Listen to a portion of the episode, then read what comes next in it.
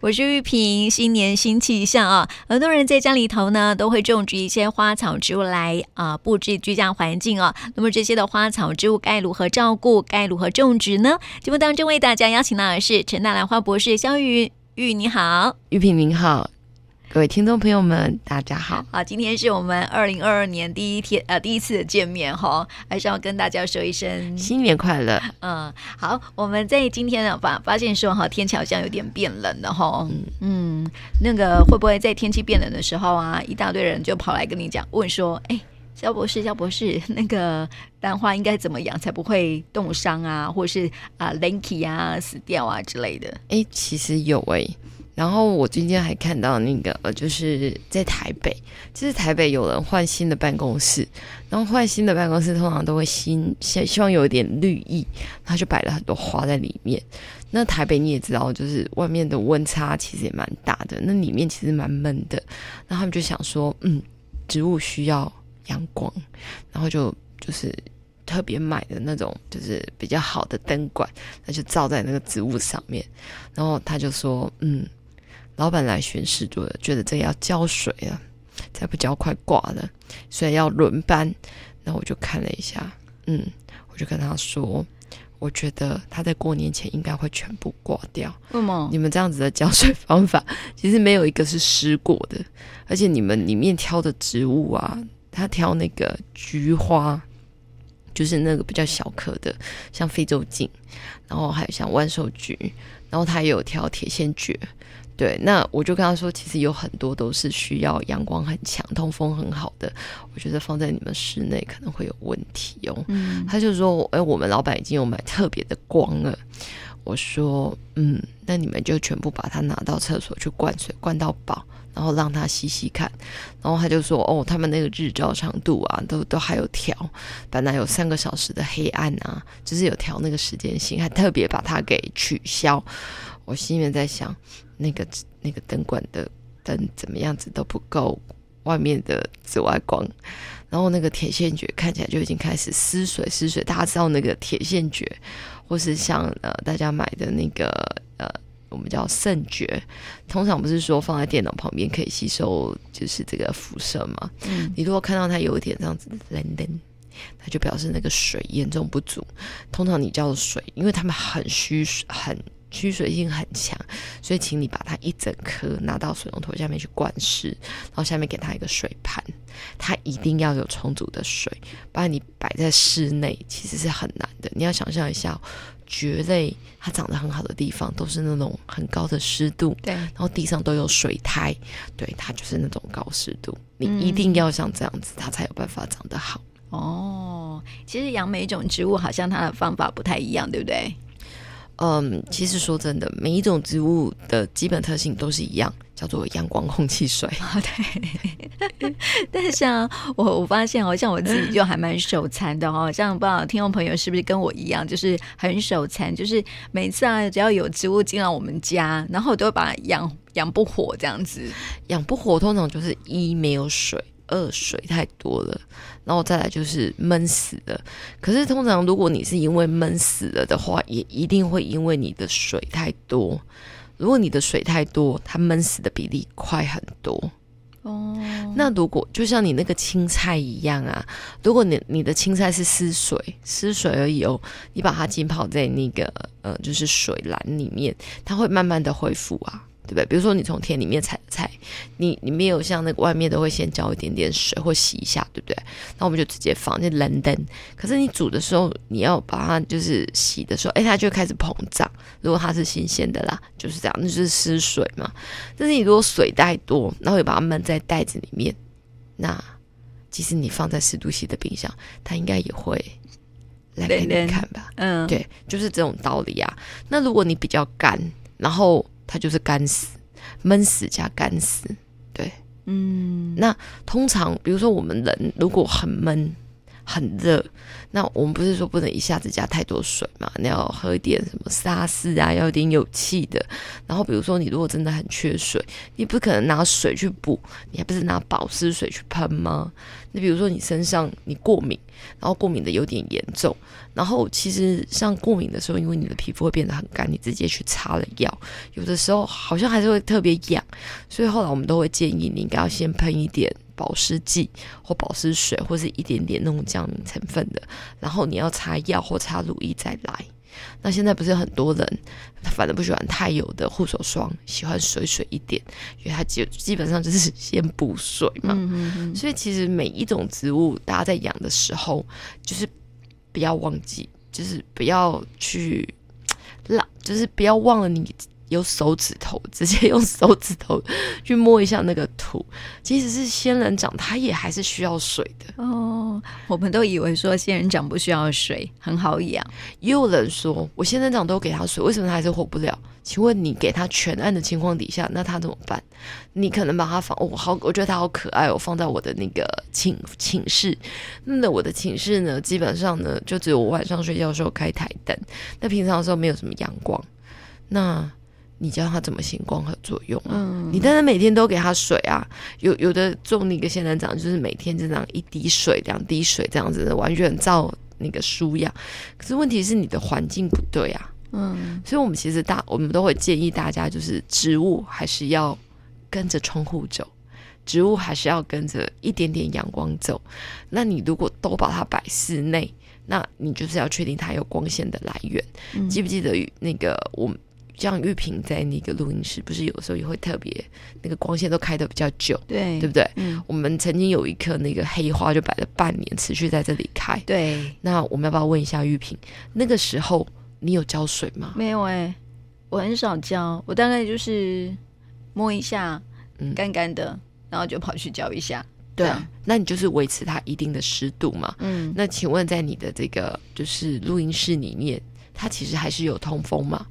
对，冷气啊，你的冷气几乎是二十四小时的嘛，嗯，对不对？那你的光线的强度其实是很强的哦，嗯，对，并不弱哦。对，好，那它没有阳光，但是它至少有这个光线是够的，而且就它一颗吸也够了，对不对？嗯、对，那空气是 OK 的嘛？二十四小时的空调，它没有那个上上下下嘛，嗯，对不对？那水你也没给它太多，所以它持续了半年。嗯哦，其实我觉得我们的录音室很像温室，对不对？嗯、因为有一次哈，我就是把它拿出去啊，就想说啊，晒一下太阳好了。然后晒回来之后啊，反而不好养。嗯、呃，那是因为你晒完之后，它的水分蒸发太多，哦，你没有给它足。而且我记得玉萍那时候的杯子是比较不透气的，对，所以你放在室内，它让它水分不要散失是 OK 的。你放到室外，你应该就把它整盆拿出来晾一晾，就是有点像出去放放风，它回来就会更好。嗯，对。但是这个有的时候有一点点美感啊，就是说大家有的时候买了兰花，如果它已经在开花了。我们通常会建议大家水不要太多，足就好。它其实会去延长那个花的那个可以看的寿命。如果你突然给它就是太多的水，它就会开始长叶子。嗯，嗯，它就叶子长得很漂亮，但是它就不会开花。哦，所以玉萍，你知道吗？我们快过年了嘛。嗯，大家家里面多少多多少都有一两盆的兰花。嗯，你知道有什么方法可以让它有机会开花？嗯，拿出去晒太阳。呃，拿出去晒太阳是一件很重要的事情，但是我觉得还有一件很重要的事情，就是厉害后也可以当漏嘴哦。因为如果你太冷不行哦，如果是蝴蝶兰的话，十五度 C 以下是不行的。但是如果你现在的兰花已经是摆在阳台，应该都已经开始抽花苞了。如果它的水不是太干的话，基本上你都正常的养。目前为止，我觉得小花苞应该都已经开始了。那如果还没的，嗯，不是寒流要来了吗？嗯，只要它不是低于十五度，或者你把它摆的温度不要那种风太强这样子散，然后基本上目前为止，你大概维持一个礼拜的低温，过年绝对都有花苞。嗯，那因为最近的天气比较冷嘛，我会建议大家如果有去买一些肥料，比如说像，比如说你们到园艺店可以买，可以跟他说我要买，人类要吃 B 群嘛，嗯，植物也是要吃 B 群的，还有点像那个刻补这种东西。那你可以买那种呃，就是液态的，对，然后稀释多备一点，你就是先补给他，他会更呃更好来梗，而且呢，他在这个寒流期间也比较不会被冻伤。嗯，对，所以如果大家觉得哎，对你现在身边的兰花，觉得希望它过年，呃，看能不能来花，那就赶快先去买个那个液态的肥料，对，或者是也有人这么想啊，但是，呃，这个算是一个，嗯，不是很正确的方法。比如说有一些人，他有那个过期的钙片，嗯。可以拿来泡水吗？就拿去泡水啊，真的假？然后就稀释完之后喂它，要不然你的钙片还不是丢掉？哦，也是啊你。你当然你的钙片不要那个杂七杂八，里面还有什么塑化剂的那个，我就不担保喽。嗯，但是就是你没有吃完，但是你不要拿鱼油去浇它哦。我先说，只有抹一些东西，比如说你是过期的 B 群、过期的钙片，这其实我们有时候我们在吃的一些生长元素跟人类的也是。呃，跟不是人类，我们本来就很跟植物也是蛮像的，所以呃，如果你已经放过期了，你打算就要丢掉，你不要丢太多个哦，你看一下剂量，剂量越低越好，而且你要确定它是溶解，你不要那个水草上面还有一颗不知道什么东西在这边慢慢溶，我跟你讲，通常出问题的都是这样。嗯，然后你都把它稀释的低一点，就当肥料施一施，我觉得其实不会怎么样。哦，真的哦，嗯、哦，好特别哦，所以听众朋友可以试试看哈、哦。其实你们去买肥料的时候，你们可以看一下它后面的成分呐、啊。嗯，其实基本上跟我们食用的，我们人的只是吃的比较精致一点而已。其实来自的，除非你吃的是来自植萃的，不然的话。你吃的是化合物，植物吃的不是也是化合物，只是等级不同的化合物而已吗？哦，好，所以听众朋友可以试试看哈、哦。但是我刚刚有好几个前提哦，对，请大家不要到时候那个一颗钙片粘在那个水草上面，然后水草开始败坏以后问我说：“萧老师，肖博士，我上次照你说的做，为什么它没有长得比较好呢？而且那个根还开始烂了。”对，我们要。先把前提讲好哦，对，充分溶解，嗯，少量使用，呃，不是，就是大量稀释，然后分多次使用，还一定要溶解，嗯，对，对啊，不要不溶解，然后就拿去用哈。其实很多人就是因为太懒，有没有？就是你看哦，还没有稀释完全就拿去弄了这样子。你知道我曾经看过有一个就是阿姨，她真的。呃，买了很多的肥料去养她的兰花，她的兰花叶子开的超大超漂亮，这就是不会开花。后来一看，哇，你知道那光线足，通风好，什么都好，但是它的肥料几乎是满满的固体肥料，嗯，满满占了三分之一啊。它的肥料多到它就只能长叶子，而且还好它没有被肥死。因为它的那个阳光充足、通分足，然后它的水也很多，所以它就不断的在代谢，所以就拼命长，你知道吗？嗯，根拼命长，叶子拼命长，但是不会开花。嗯嗯，对，我就是还好你没有肥死，它是用固体的、啊，你知道吗？就是我们一直吃东西，然后一直肥这样子。对，但没有，不是，它就是，呃，嗯，它就是你一直吃，但是呢，你的皮肤都不会变好。嗯，对，你本来想说，我今天吃了什么什么，这个胶原蛋白皮肤会不会变好？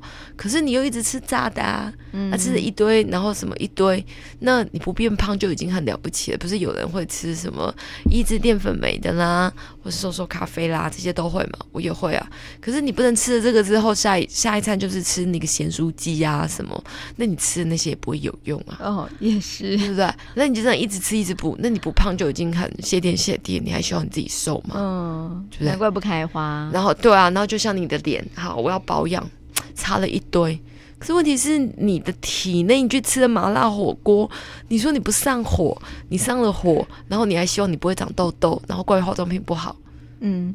这也不太对嘛，对，对不对？很多东西都是一体的，嗯，要内外都要那个注意一下。所以不是只有我们人要内外，植物也是要内外的。